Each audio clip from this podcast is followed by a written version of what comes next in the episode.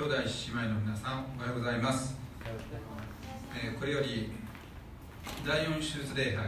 2021年8月22日の第4手術礼拝を始めたいと思いますけれども始める前にオンライン礼拝の注意点を先に言いたいと思います、えーまず聖書を準備してください。聖書朗読の時はぜひ一緒に声を出してお読みください。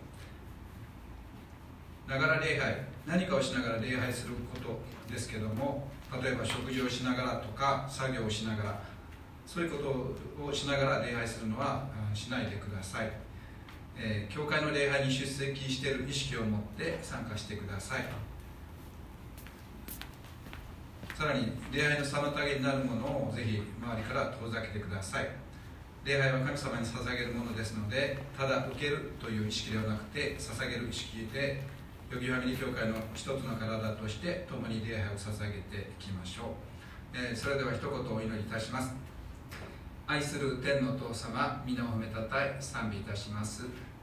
えー8月最後の礼拝になりますけどもえ今このようにしてオンラインで礼拝が続けられておりますけどもどうか主よこの中にあっても私たちが本当に真心から霊と誠を持ってあなたに礼拝を捧げるものでありますように、えその思いとまた力を与えてくださいますように、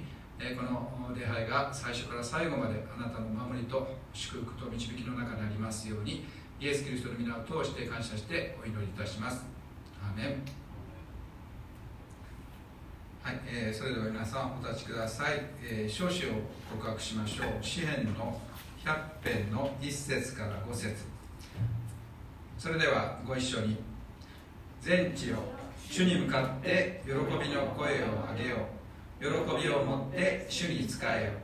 よ喜び歌いつつ見舞いに来たれ知れ主こそ神。主が私たちを作られた。私たちは主のもの主の民その牧場の羊である。感謝しつつ主の門に。賛美しつつその大庭に入れ。主に感謝し皆を褒めたたえ主は慈しみ深くその恵みは常しえまで。その真実は世々に至る。それでは続けて共に主を賛美していきましょう。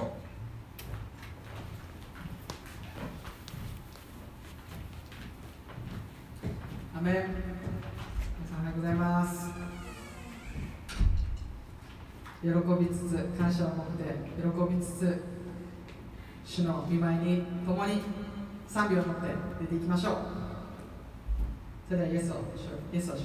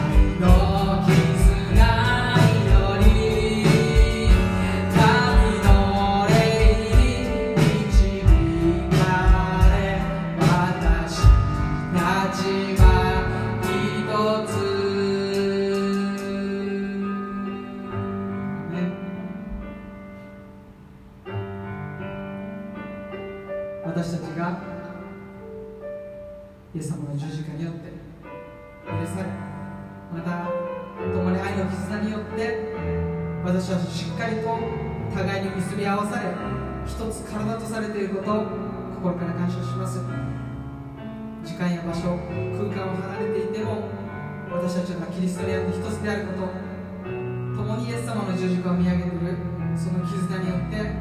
私たちは強くまた確かに一つとされていることを感謝します。今共にイエス様の十字架を見上げながらまたその恵みを思い浮かしながら続けて賛美させて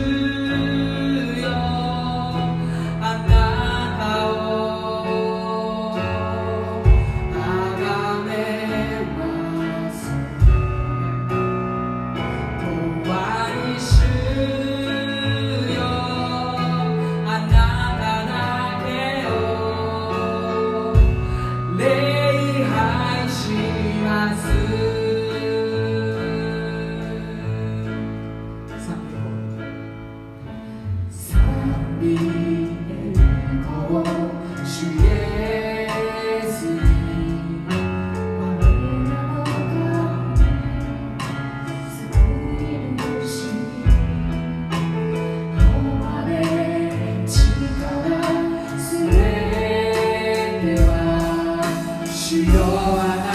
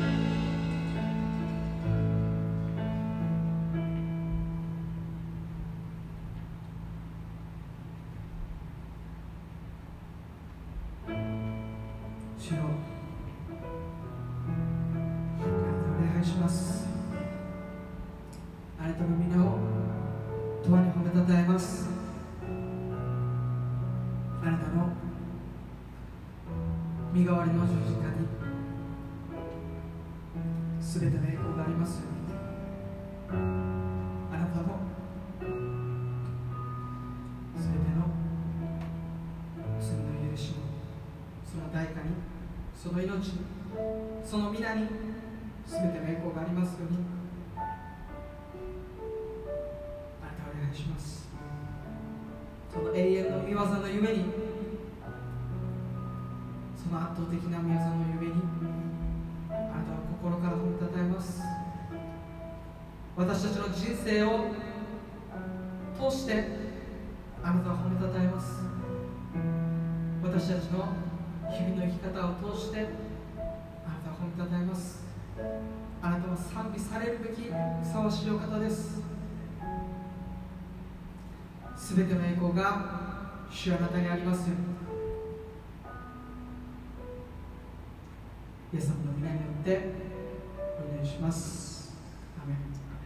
主に公開しましょう。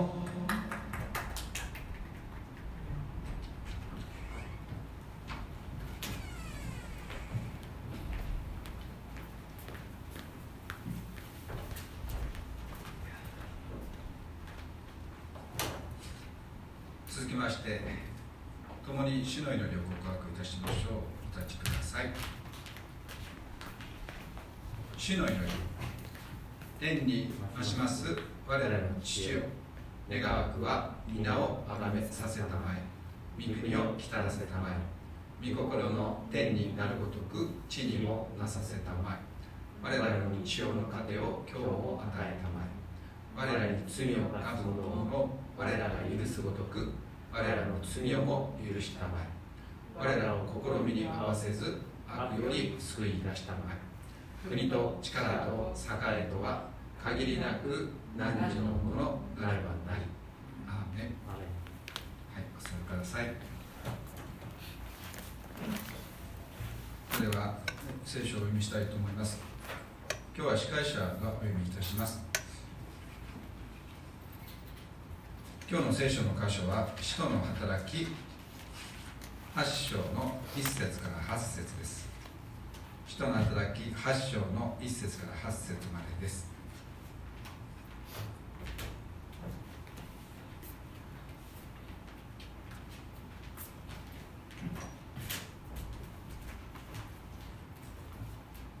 それではお読みいたします。サウロはステパノを殺すことに賛成してきた。その日エルサレムの教会に対する激しい迫害が起こり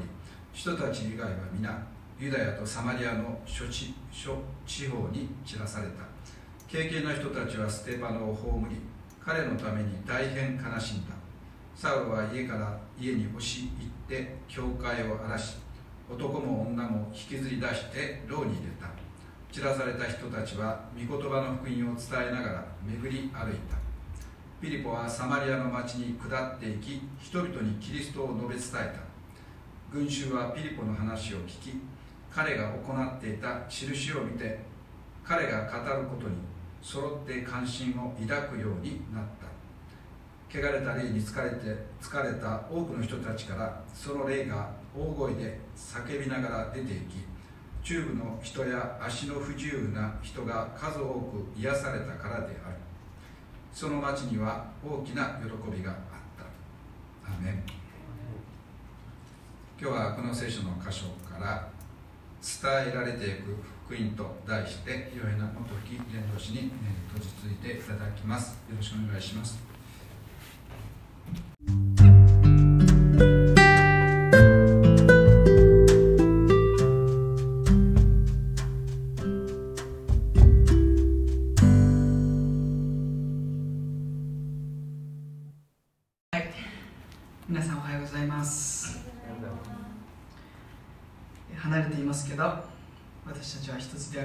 謝します、コロナ禍に、えー今ありますけれどもコロナ禍の中で、まあたくさんの気づきが私たちに与えられたと思うんですね。その大きな一つとしてはやはり当たり前と思っていたことが当たり前じゃないんだなということに、まあ、気づかされるということを、まあ、一人一人大なり小なり経験していると思うんですね。当たり前に毎週日曜日教会に行くみんなで集まる 当たり前に。平日は学校に行く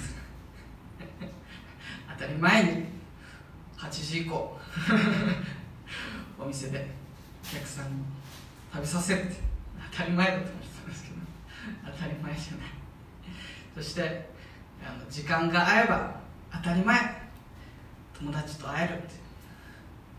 思っていた当たり前が当たり前じゃない、えー状況にあって、まあ、初めて感謝することができたこともあると思いますね。もう今日はその当たり前ということが、まあ、少しキーポイントになってくるんですね。私たちもいつしかイエス様がしてくださった福音私の身代わりにイエス様が十字架にかかってくれたんだという福音が当たり前かのように、まあ、感じてしまう時もあると思うんですね。でもそれが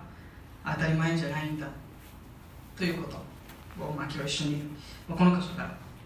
見ていたいけたらいいなというふうに思っています、えー今日の箇所から使徒の働き8章に入っていきます。7章ではステパノが、まあ、説教をしていたのを、まあ、リベルテンの会に属する人々またサンヘドリンの、まあ、議員たちが聞いていたんですね。で彼らはそれを聞いてどうしたかとと怒り狂ったんですね。腹渡が煮え返るほど。もう彼らは我を忘れて怒りに自分を任せて、まあ、そういう経験ある人もいるかもしれませんね。怒りに身を任せ怒りに支配されてしまってステパノを石打ちにして殺したんだ。というんですね。そして今日の箇所はそのステパノの殉教をきっかけに初代教会に対して激しい迫害が起こります。で激しい迫害が起こるんですけれども福音がエルサレムからユダヤとサマリアの全土に述べ伝えられていくんだという、ま、重要な場面なんですね、まあ、この人の働き、まあ、イエス様からもそうなんですけどイエス様が十字架にかかってそして復活して天に上げられてそして、えー、新しい待ってよという 弟子が選ばれてそして聖霊が注がれてそして足のある人が癒されてというその一連の流れっていうのは全部エルサレムの中で起きた出来事だったんですね。福音もエルサレムの中で、まあ、宣教が進められ語られていたんですね。彼らはエルサレムの中で、まあ、伝道して、まあ、約2万人の、まあ、大きな教会に膨れ上がっていたんですけれどもそのエルサレムでしか語られていなかった福音が今日の迫害を通してエルサレムを知らされていく人たちによってエルサレムだけではなく一つのところに福音がとどまるのではなく福音が広がっていったんだというこの大切な場面なんですけどこのところから伝えられていく福音伝えられていく福音という題で共にさらに見ていきたいと思います。一節に「その日」ってあるんですね。その日とはどの日かというとステパノが殉教の死を遂げたその日です。その日に教会に対して激しい迫害が起こったんですね、まあ、教会は突然の激しい迫害に混乱また、ものすごい不安が襲ったと思うんですね、まあ、私たちが突然一つ集まれなくなくなった、まあ、あの時に似てるかもしれないですね。突然激しい迫害家々に、まあ、家々に、まあ、サウロという人が来て、まあ、教会家の教会が荒らされて男も女も容赦なく連れて行かれて行ったんだっていう。そういう状況なんですね。じゃあなぜ突然激しい迫害が起こったのか。それは当時のイエス様を信じる人たちっていうのは、まあ、この道のものとかナザレ派っていうふうに呼ばれていましたなのでユダヤ人ユダヤ人たちは、まあ、ユダヤ教の一派だというふうに考えてたんですね。単なる一派だって。ちょっと強調点が違うみたいな。こう言ってること。まあ違うけど、まあ、本質的にはその土台はまあ一緒だというふうに考えていたんですね。でもステパノの説教を聞いた人々はこのステパノの主張っていうのはユダヤ教の土台を破壊してしまう。そういうふうにこう考えたんですね。これは単なる一派じゃなくてもうユダヤ教のそのもの自体を破壊するようなことをこの人は言ってるんだ。って言ったんですね。でその内容っていうのは神の臨在は神殿だけにとどまるのではないんだ。って言ったんですね。で神殿を崇拝神殿を超重要に思ってもう神殿を崇拝しているような、まあ、当時のユダヤ教の中では、まあ、ユダ神殿以外神殿だけが神の臨在じゃなくてあらゆるところに神は臨在を持って栄光を表すことができるっていうのを彼らにとってちょっとあんま嬉しくないことなんですね。それだけじゃなくてモーセのよモーセが示したモーセのような預言者メシアはイエス・キリストなんだって言ったんですね。でそしてイスラエルのためのいつの時代においても神様に反抗してきたんだって。そしてあなた方は立法を守りきったことはないんだとそして今もなおあなた方は神に反抗しているんだ。正しい道を歩んでいないんだって言ったんですね。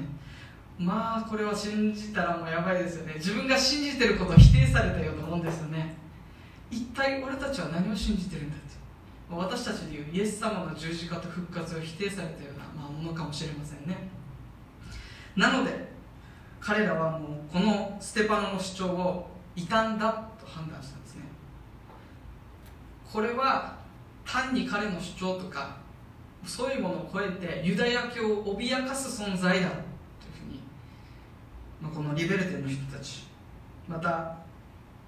サンヘドリの議員たちは思ったんですね。でステパノのこの主張っていうのを彼らは個人的な意見ではなくてステパノの主張は教会全体の主張なんだというふうに考えたんです。なぜならステパノはリーダーとして選ばれていたのでこれはただ個人の意見じゃなくてこの道の者たちのナザレ派の者たちの主張なんだって考えるとこの異端を徹底的に潰す必要があるということをみんながその時認識したんです。なので突然ステパノが殉教したその日に激しい迫害が教会に起こったんですね。でそのこの迫害の中心人物としてルカは、まあ、サウロという一人の青年に焦点を当てています。一節にサウロはステパノを殺すことに賛成していたと、ま、書かれているんですね。ステパノを殺すことに賛成して賛成しまた教会を激しく迫害していたサウロは後に復活のイエス様に出会うんですね。そして迫害者サウロから違法人の使徒パウロとして召されるんですね。そして召されただけじゃなくて今否定しているこの福音を地の果てにまで広げていく、まあ、そのサウロ後にパウロとラテン名を名乗るそのパウロはがここに出てくるんですね。殉教の死そして教会の迫害というマイナスのようなマイナスをのように見えるような私たちの目にはマイナスでしかないように見える出来事の中に神様は見えない見てがそこにあったんだとルカは記してるんですね。むしろこの福音が広がっていく中でこの使徒の働きの中心人物が移っていく中でこの変わり変わり目のこの重要な場面でルカはこうサウルという一人の青年を出したんですね。でサウロもおそらくまあそのステパノの説教を聞いていたと思うんですね。サウロはこの偉いガマリエルっていう人の一番弟子でしたから、まあ、サンヘドリンを傍聴する、まあ、権利があったんですね、まあ、なのでサウロ自身もそれを聞いていた。そしてこの聞いたことに対してこの道の者たちを徹底的に排除しなければならないというふうに、まあ、パウロは考えたんですね。でパウロは立法に厳格なパリサイ人という人たちのグループに属していたんですね。なのでもう立法は守ったことがない。そして神殿だけが全てじゃないんだ。と神様はどんなところでもあるんだ。そしてあの十字架にかかった。呪いの象徴であるあの十字架にかかったイエスが救い主なんてことは到底ありえない。信じられない。いやこれを信じてしまったら私たちのこのユダヤ教はどうなってしまうか。私たちが信じ続けてきた守り続けてきた大切にしてきたものは一体どうなってしまうんだという、まあ、恐れもあったと思うんですね。でサウルは、まあ、自ら迫害の先頭に立って、まあ、家の教会押し入って、まあ、教会を荒らして、まあ、そこで礼拝していた信徒たちを容赦なく、まあ、捕まえて牢に入れたんですね。まあちょっと今の私たちの教会で想像すると突然礼拝の最中に誰かが来てそして男も女も容赦なく連れていくっていう状況を考えるとすごい悲しい状況と不安っていうのが、まあ、教会の中にあったと思うんですね、まあ、容赦しないってすごい表現ですよね。男も女も容赦しなかったんだって書いてるんですね。でパウロは後にアグリッパ王っていう王様の前でまあ自分でこう表こう証言してるんですね。使徒の働き26章の9節から11節ですね、えー、私が読みます。実は私自身もナザレのイエスの名に対して徹底して反対すべきであると考えていました。そしてエルサレムで実行しました。それをエルサレムで実行しました。祭司長たちから権限を受けた私は多くの生徒たちを牢に閉じ込め彼らが殺される時に時には賛成の票を投じました。そして全ての街道で何度も彼らを罰し皆を汚す言葉を無理やり言わせ彼らに対する怒りに燃えてついに国外の町々にまで彼らを迫害していきました。パウロはこう証言してるんですね。別の場所では彼らを死に至らしめたんだと言ってるんですね。つまりただ捕まえて牢屋に入れたんじゃなくて彼らを鞭打ち殺しそしてイエス様の皆を否定させるそういう汚い言葉を無理やり言わせたんだと。そして鞭打って彼らを徹底的に迫害したんだ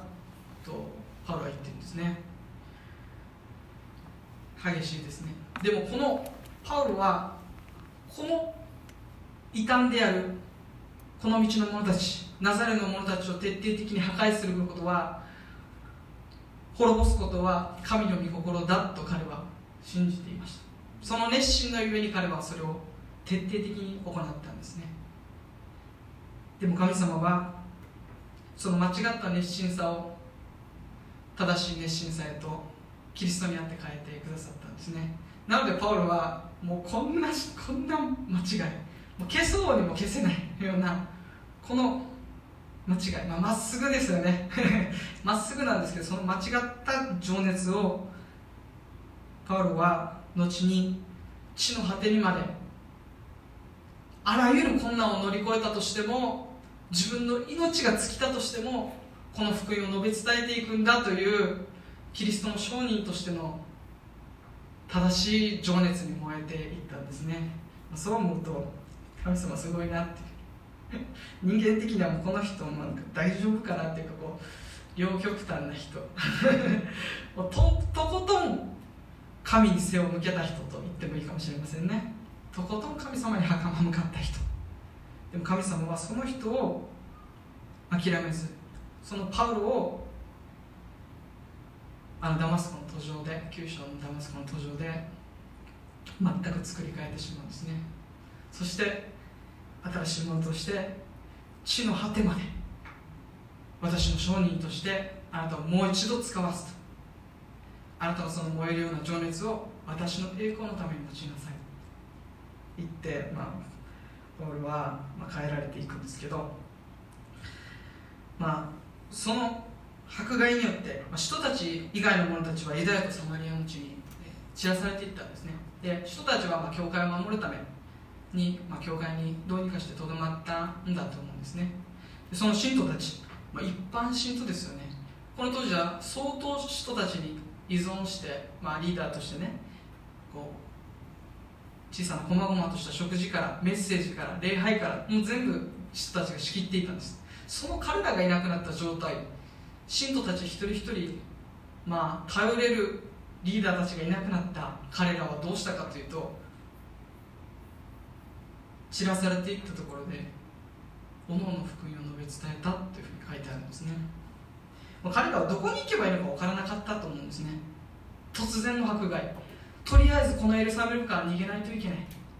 どこに行けばいいか何をするどこに行けばいいか分からなかった彼らはでも何をすればいいのか何をすべきなのかということを彼らは理解してたんです。それはイエス様を述べ伝えるこの福音を伝えていくこと。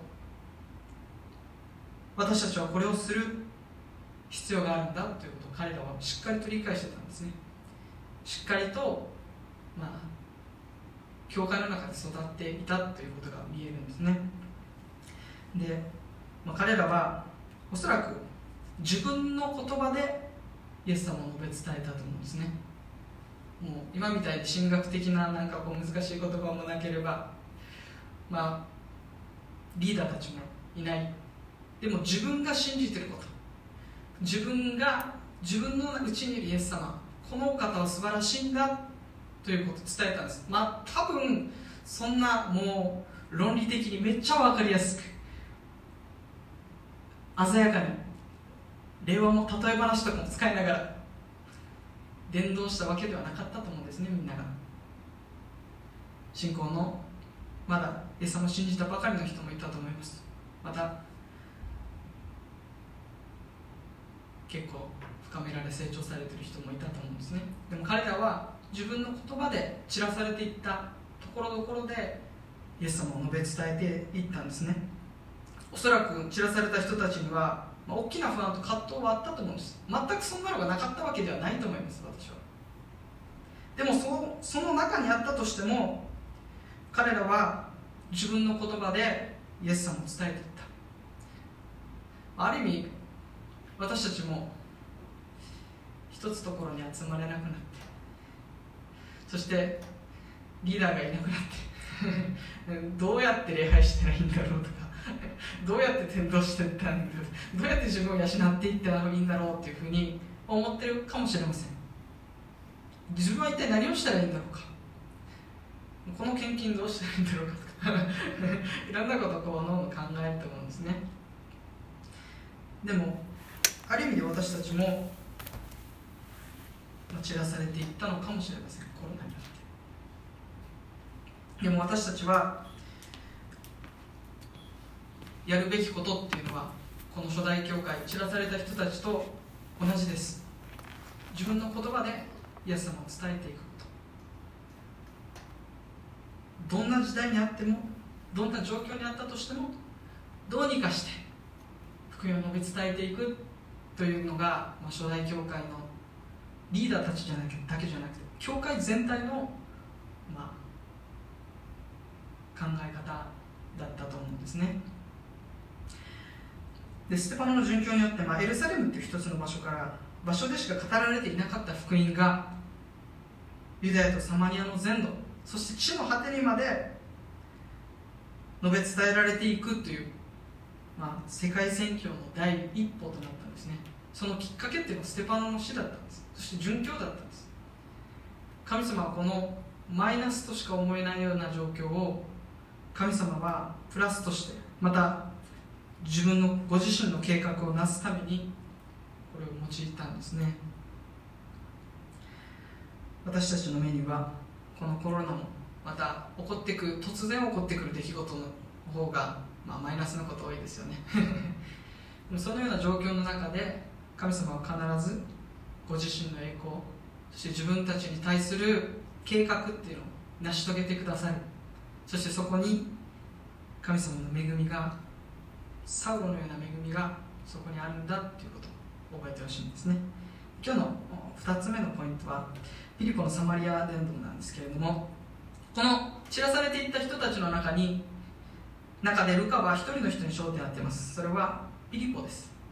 このピリポっていうのは、まあ、十二弟子の一人のピリポではなくてステパノと同じ毎日の配給のために選ばれた外国育ちつまり、えー、ヘレニストの人。ユダヤ人だったんですね、まあ、彼らは散らされていった彼らにとってはまあなんて言うんだろうもともと彼らが住んでいたローマの地に彼らを伝統していったんですね。福音を伝えていったんです。まあユダヤ人たちがおそらくねこの諸地方に散らされていったら、まあ、ピリポのようにサマリアの地には行かなかったんですね。で、えー、ユダヤあこの迫害によって散らされた人たちは、まあ、ユダヤとサマリアの諸地方に散っていったんですけどその中には、まあ、北のフェニキアやアジアというところまで行った人たちがいたんですね。でも散らされていった人たちは最初は、まあ、違法人を避けてユダヤ人にだけ接触して彼らに福音を述べ伝えていました。でもピリポはサマリアの町に下っていって福音その福音そのものであるイエス様を述べ伝えたんですね。でピリポのこの行動サマリアの地に伝道していくっていうこの福音宣教していくっていうこの行動っていうのは、まあ、当時のユダヤ人からしても考えられない信じられない出来事だったんですね。なぜかというとユダヤ人とサマリア人の間には大きな壁があったんですね。これ敵対関係があったんです。それはどういう背景があったかというとソロモンの時代の時代の後にイスラエルは南北2つに分かれてしまうんですね。北イスラエルと南ユダという地に分かれていきます。でこのサマリア北イスラエルの中心地がサマリアっていう町だったんですね。でこのサマリアっていうのはこの首都たちの時代首都の時代にはギリシャ人の町になっていたんですね。ほぼギリシャ人が住む町。ほとんどサマリア人というこのユダヤ人たちが存在していない地になっていたんですね。なのでまあ厳密に言うとこの北イスラエルの中心地であったサマリアではなくて、まあ、また別のある町のことを指しているんだろうというふうに考えられています、まあ、重要な原文を見るとここはサマリアのある町というふうにこう解釈理解することもできるそうです。ピリポはある町に行ったんですね。でこの北イスラエルっていう国はアッシリアっていう国に、まあ、紀元前721年に滅ぼされるんですね。で、まあ、イスラエルの人たちはアッシリアに連れて行かれます。でもそこに残す残すあ残ることを許された人たちもいたんですね。で当時のアアッシリアの植民地政策の一つとして征服した民族をまた別の征服した民族のところに連れていくっていう政策をしてたんですね。それはなぜかというと、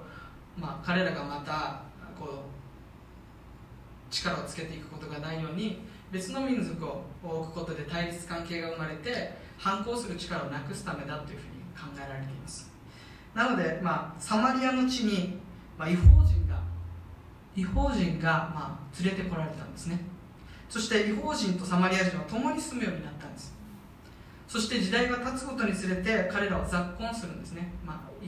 サマリア人と、えー、違法人が、まあ、結婚して、まあ、子供が生まれますよね。でそしてどんどんどんどんそれが進んでいってサマリア人たちっていうのはこう根血民族になっていくんですね。つまり生粋のユダヤ人ではなくて違法人の血を受け継ぐ違法人の血も混じっているんだという状況になったんですね。まあ自分たちからすれば別にそんなのどうでもよくねとか思っちゃうんですね。別にまあね一昔前はまああんた方あの内地の男には気をつけなさいよとかよく言われると思うんですけど 今はそういうのあんまりなくなってきましたけれども、まあ、そういう感覚ですよね。あんた沖縄の女の人の方がいいよとかって 私もちょっと前々言われたりしたんですけど。まあそういう感覚に似てますよね。生粋のユダヤ人じゃない。違法人の血が混じったということによってユダヤ人たちはサマリア人たちのことを違法人だと考えていたんです。根血だってだけで違法人だって考える、まあ、私たちはちょっと理解できないことなんですけどじさあイスラエルの人たちは純粋さっていうのを大切にしてます。血の純粋さ。王族とかね中国の王族とか、まあ、王族になるとそういうの大切にしますけれどもユダヤ人たちもそうだったんですね。血の純粋さ。だから根血のサマリア人は違法人だと考えたんですね。なのであいつらとは関係を持たないと。いうふうになっていったんですね。ぎくしゃくしていったんです。でそして、まあ、その、えーその後南ユダも補修されていくんですねバビロンに。そしてバビロンから戻ってきた後に、まあ、神殿を建てようとするんですユダヤ人たちが。そしてサマリア人たちがそこに来て俺たちも手伝うよって言ったんですね。だけどユダヤ人たちは、まあ、違法人のようなサマリア人に対して「えいいよいいよ大丈夫。俺たちでやる」って言うんですね。そしたらサマリア人どうしたかというと「は？なんで?」って思って力の限りその神殿の建設を妨害するんですねサマリア人。それに対してユダヤ人は怒りますよね。あいつら何番 俺たちの神の神殿を建てようとしてるのに攻撃してくる。あいつらは敵だって思ったんですね。それでユダヤ人たちはもうあいつらとは関わらない。あいつらは敵だ。あいつらはもう悪いやつだっていう考えがあったんですね。だからめちゃくちゃ嫌ってたんですユダヤ人は。サマリア人のそしてサマリア人たちはどうかっていうとあいつらは自分たちだけ生粋だとか血が純粋だとか言ってるしあのエルサレムだけが俺たちだけが神の正しい民だというふうに言ってるんです。そして俺たちを攻撃してくる。あいつら敵だっていう、まあ、敵対関係にあったんですね。そしてサマリア人たちはどうしたかというとエルサレムが礼拝の中心地じゃないゲリジム山というこの山で礼拝するここが礼拝の中心地だっていうふうにサマリア人は言い出すんですね。なぜかというと違法人の影響を受けてるからです。違法人の人たちも各々の宗教偶像礼拝をそこでしてたので、まあ、宗教的にも混合宗教になってたんです。民族的にもまた宗教的にも混じっていったんですね。サマリア人たちは、まあ、なのでこのエルサレムの神殿違う違うゲリジム山こそ神様の御心なんだこここそ礼拝の中心地なんだっていうふうにこう主張したんですね。でそれだけじゃなくて創世記出エジプト記そして、えー、レビ記民数記新明記と言われるモーセ五章。この5章だけが神の言葉なんだっていうことを信じてたんですね。なので歴史書義明とかの歴史書とかまた詩篇だったり預言書っていうのを神の言葉として彼らは信じていませんでした。そういう状況から見てユダヤ人たちはもうあいつらは本当にもうユダヤ教ではない。いたんだ。というふうに理解してたんですね。いたんだ。汚れてる。あいつは汚れて落ちたんだというふうに理解してたんです。なのでユダヤ人たちは汚れを嫌いますよね、まあ、血の純粋さを大切にする人たちですから。なのでもうめちゃくちゃ敵対関係にあったんですね、まあ、その歴史を見るだけでも、まあ、そんな敵対関係にあったサマリアの地にピリポは自らその地に伝道に行くんですね。サマリアで宣教を始めるんです。なのでピリポの伝道っていうのは、まあ、単にエルサレムで伝道できなかったからまあサマリアに行くかっていうようなそういう伝道の仕方。なんとなくの伝道じゃないんですね。ピリポはあの敵対関係にあるあのサマリアの地に行こうという決断と信仰がそこにあったと思うんですね。あの地に行く行くべきだというふうにピリポは考えていたと思うんです。それと同時に精霊の豊かな導きというのが、まあ、ピリポにあったと思うんですね。イエス様が、まあ、弟子たちも弟子たちが、まあ、礼拝の中で語っていたと思うんですけどあなた方は精霊を精霊があなた方の上に臨む時あなた方は力を受けます。そしてエルサレムユダヤとサマリアの全土および地の果てにまで私の証人となります。ゆくゆくはエルサレムユダヤの地エルサレムだけじゃなくてユダヤの地そしてサマリアの全土にまでそして違法人の地にまで福音が述べ伝えられていくんだという神様の青写真を彼らはピリポは理解してたそしてピリポの上に注がれた精霊の導きによってピリポはサマリアの地に出ていくんですね。ピリポが、まあ、このサマリアの人の伝道っていうのはもうすごいまあ、先駆者的な働きをしたんですけれどもこれはピリポが、まあ、第一号だったかというとそうじゃなくてそのピリポよりも先に、サマリア伝道した人がいたんですね。それはイエス様ご自身だったんですね。ヨハネの福音書4章で イエス様はサマリアの地を通っていかなければならなかったというふうに書かれているんですね。当時のユダヤ人たちは当たり前のようにサマリアサマリアの地を避けてエルサレムに行ってたんですね。エルサレムから帰ってきてたんです。いやイエス様はそうじゃなくてサマリアの地には行かなければならなかった。そしてサマリアの地に行ってサマリアの女に伝道するんですよね。あの水辺で。イエス様伝道します。そしてそのサマリア人を通そのその彼女を通して多くのサマリア人がイエス様を信じたというふうにこうヨハネの福音書の方で書かれてるんです4章で。まずイエス様がユダヤ人とサマリア人のその大きな壁を乗り越えてくださったんですね。そして先にイエス様種まきしてくださったんですね。その地はイエス様によって耕されていたんですね。このイエス様がしてくれたってことは弟子たちが弟子たちも聞いてた語ってそしてピリポももしかしたら聞いてたと思うんですね。イエス様。イエス様さある時突然サマリアの地に行こうって言い始めたんだよね。そしてサマリアの地に行ったらあのゲリジム山でしか礼拝しないとここが礼拝の中心地だって言った人たちがこのエルサレムでもなくユダヤでもなく誠の礼拝が捧げられる時が来るんだイエス様語ったんだ。そして多くの人が救われていったんだ。あの地にはイエス様を信じる人たちがいるんだよっていう話を切ってたと思うんですね。ピリポの宣教っていうのは精霊に導かれてまたイエス様がサマリア伝道したという霊的な土台によって大きな収穫をこの後迎えていくんですね。まあそのピリポの伝道っていうのは奇跡が伴ったんです多くの人が癒されていったんですね。でこれまでの使徒の働きを見ると使徒たちそしてステパノに伴っていた奇跡がこのピリポにもと奇跡の力が伴ってくるんですね。でなぜこの超自然的な力がピリポに伴ったかというとピリポが語っている福音っていうのが本物だという保証を神様はしてくださってるんですね。これは本物だと。誠のことだ。これは真珠に値すべきことだという神様の勝因として精霊の力があのイエス様のような癒しが起こっていくっていうことがこれもピリポだけじゃなくて人たちにもまたステパノにも起こってきたことなんですけれどもこのピリポの伝道の宣教の中にも起こってくるんですね。でそれだけじゃなくてこの来週でしょうか語られていくサマリアの地方に支配していたシモンと呼ばれる、まあ、魔術師がいたんですね。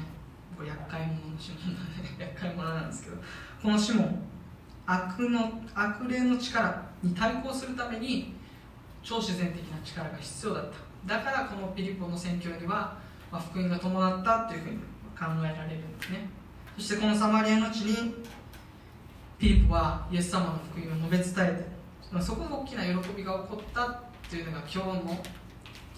箇所なんですけれども今日のこのステパノによって起きた迫害そして散らされていった人々によって福音が広げられていたっていうこのそして敵対関係にあったサマリアの地にピリポが伝道伝道へ行ったっていうこの一連の出来事っていうのはこの神様の大きな計画の中にあった神様の導きの中でそれが起こっていったということを理解できるんですけど今私たちは使徒の働きを学んでいます。で私は思ったんですね。この福音が広がっていくこの今日の箇所において使徒の働きの学んでいく。今私たち学んでいますけど学ぶ大きな恵み。それは違法人である私たちがどの福音がどのように広がっていったかっていう歴史を知ることで福音を聞くことができるという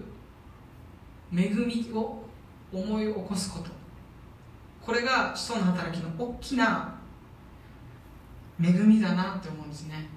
私たちは当たり前って思ってしまう。イエス様の福音。ある人は生まれたらもう教会にいる。なんだらお腹の中で教会にいるお腹の中から教会にお腹の中にいた時から教会にいたっていう。人もいますけど冷静にまた聖書を読む限り違法人である私たちが福音を聞くことができるってことは素晴らしい恵みなんだっていうことを思い起こさせてくれるんです。私たちは当たり前だ。イエス様が自分の身代わりで死んで命を捧げてくれた。ことによって私たちは許されたんだ。これをこの福音を信じるだけでただ恵みによって救われるんだっていうこの福音が当たり前だと。福音知ってるもう何十回も聞いたお耳にタコができるほど聞いたできればもう聞きたくないと思ってる人もいるかもしれませんけど。今日思い起こしてほしいことはこのイエス様の福音イエス様がしてくれた福音っていうのを聞くことができるっていうことが恵みなんだっていうことを思い起こしてほしい。それが今日私が一番伝えたいことです。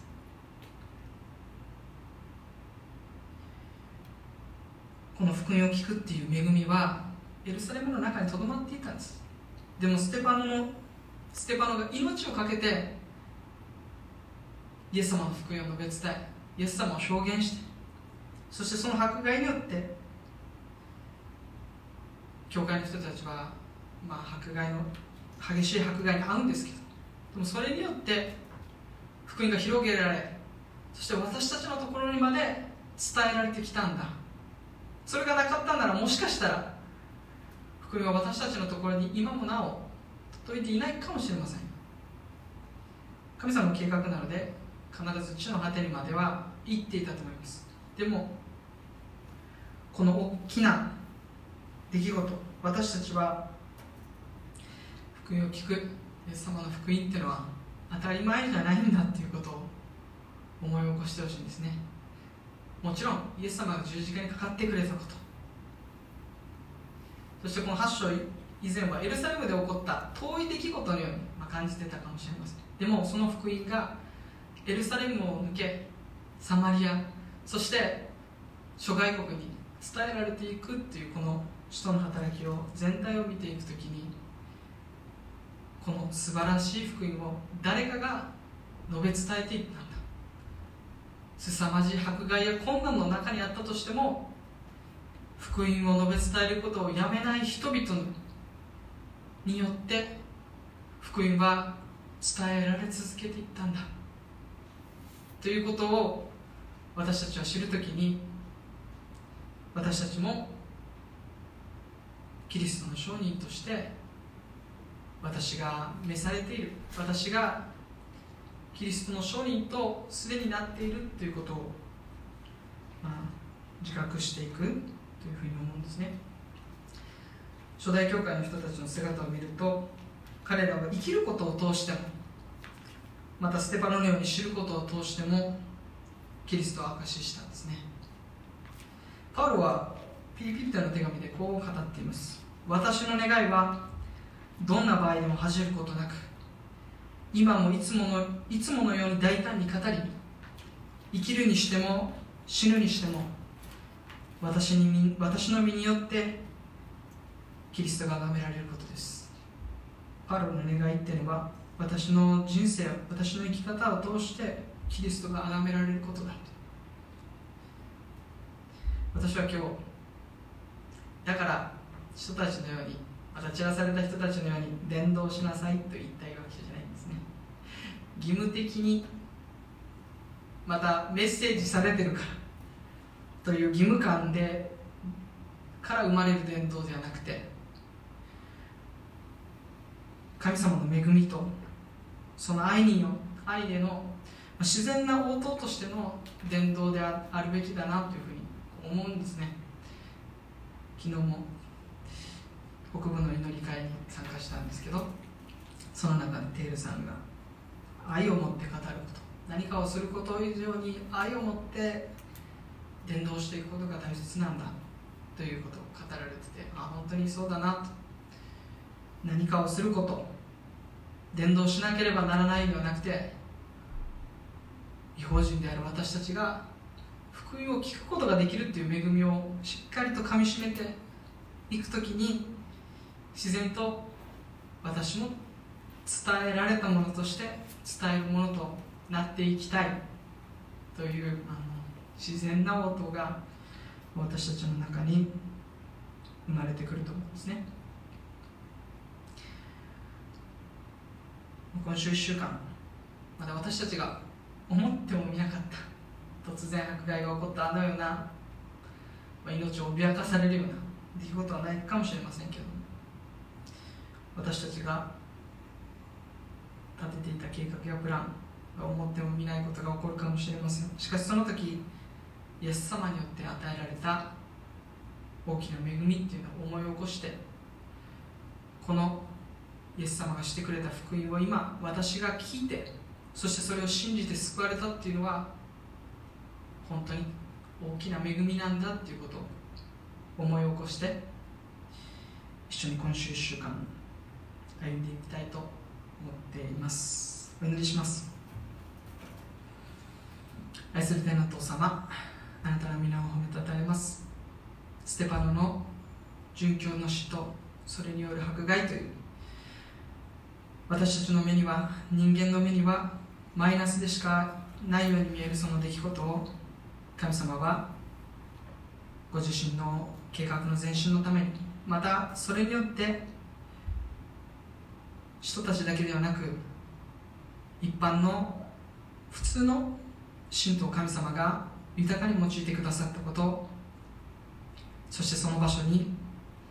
後に地の果てにまで福音を広げるサウルという神の器をそこにあなたが準備していたことを心から感謝します。主よ私たちも突然の出来事が今週1週間起こってくるかもしれません。でもそこに必ずキリストにある恵みがあること私たちが思い起こすことができますそして私がこのイエス様の福音によって救われたということを私たちが今週1週間思い起こし続けることできますように。義務感からではなく神様その恵みへの感謝の音として私たちの伝道が自然とあふれ流れていきますように。どうぞ導いてください。何かをしなければならないというところから私たちを解き放ってください神様がしてくださったことに私たちが目を向けていくことができますように。そしてまた福音を聞くことができるをできる恵みをまだ知らない人たちがいることを私たちが忘れることがないように。神様どうぞ今週1週間私たちの一歩一歩を支えまた祝福し私たちがこの礼拝から散っていくその場所であなたを私たちの生き方を通して私たちの行動を通して私たちの言葉を通してあなたが崇められていきますように。どうぞ私たちの心をあなたが捉え続けてください。感謝します。その恵みに感謝してイエス様の皆によってお祈りします。アメン。